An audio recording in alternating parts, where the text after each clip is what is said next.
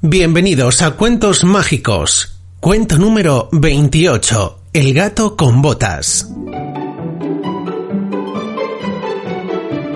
Hola, somos Mágico. Y Estrella. Los creadores de cartasmágicas.es. Y este es el podcast de cuentos online a través del cual viviremos grandes aventuras. Un podcast para crecer soñando y aprendiendo. Ahora os pedimos silencio porque empieza ya nuestro cuento mágico. El gato con botas. Érase una vez un viejo molinero que tenía tres hijos. El molinero solo tenía tres posesiones para dejarles cuando muriera. Un molino, un asno y un gato. Estaba en su lecho de muerte cuando llamó a sus hijos para hacer el reparto de su herencia. Hijos míos, quiero dejaros lo poco que tengo antes de morir, les dijo. Al hijo mayor le tocó el molino, que era el sustento de la familia. Al mediano le tocó el burro, que se encargaba de llevar el grano y transportar la harina, mientras que al más pequeño le dejó el gato que no hacía más que cazar ratones. Dicho esto, el padre murió.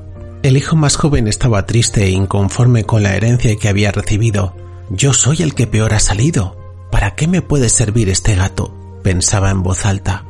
El gato, que lo había escuchado, decidió hacer todo lo que estuviese a su alcance para ayudar a su nuevo amo.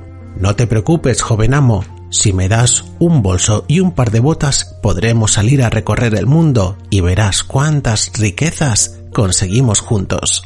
El joven no tenía muchas esperanzas con las promesas del gato, pero tampoco tenía nada que perder. Si se quedaba en aquella casa, moriría de hambre o tendría que depender de sus hermanos, así que le dio lo que pedía y se fueron a recorrer el mundo. Caminaron y caminaron durante días hasta que llegaron a un reino lejano. El gato con botas había escuchado que al rey de aquel país le gustaba comer perdices, pero como eran tan escurridizas, se hacían casi imposible de conseguir. Mientras que el joven amo descansaba bajo la sombra de un árbol, el gato abrió su bolsa, esparció algunos granos que le quedaban sobre ella y se escondió a esperar. Llevaba un rato acechando cuando aparecieron un grupo de perdices que encontraron el grano y se fueron metiendo una a una en el saco para comérselo. Luego se echó el saco al hombro y se dirigió al palacio para entregárselas al rey. Pasaron los días y el gato seguía mandándole regalos al rey, siempre de parte de su amo. Un día el gato se enteró de que el rey iba a pasear con su hermosa hija cerca de la ribera del río y tuvo una idea. Le dijo a su amo, Si sigues la corriente podrás hacer una fortuna. Solo quítate la ropa y métete al río. Así lo hizo el hijo del molinero, hasta que escuchó a su gato gritando ¡Socorro! ¡Auxilio! Se ahoga el marqués de Carabás. Le han robado sus ropas. El rey, atraído por los gritos, se acercó a ver qué pasaba. Al ver que se trataba del marqués que tantos obsequios le había enviado, lo envolvió en ropas delicadas y lo subió en su carruaje para que les acompañara en el paseo. El astuto gato se adelantó a la comitiva real y se dirigió a las tierras de un temido ogro, donde se encontraban trabajando unos campesinos. Los amenazó diciéndoles, cuando el rey pase por aquí y les pregunte de quién son estas tierras, deberán responder que pertenecen al marqués de Carabás. Si no, morirán. De esta manera, cuando el rey cruzó con su carruaje y preguntó a quién pertenecían aquellas tierras, todos los campesinos contestaron, son del señor marqués de Carabás. Cuando estuvo solo con el ogro, el gato le dijo, Me han dicho que es capaz de convertirse en cualquier clase de animal, como por ejemplo un elefante o un león. Es cierto, contestó el ogro muy halagado, y se transformó de inmediato en un rugiente león para demostrarlo. A lo que el gato le contestó, Sorprendente, ha sido increíble. Pero me impresionaría más si pudieras transformarte en algo tan pequeñito como un ratón.